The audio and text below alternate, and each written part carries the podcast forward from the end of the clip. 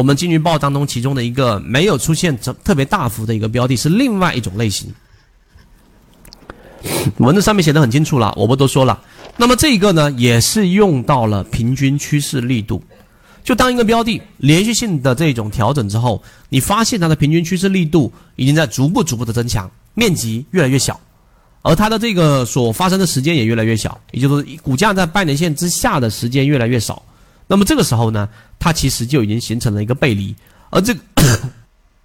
这个标的呢，是我们的金鱼报当中的其中一个。大家应该看形态就知道了，不知道晚一些我把这张完整的图放到进化岛里面。所以这个标的是现阶段里面的第二种类型，就是我要让我的成本无限的低，就像长电科技五月九号我截图的那个位置，有什么风险？有啊，黑天鹅，除了黑天鹅，它已经打到蓝色超跌了，它已经放量的带着很大的带血筹码出场，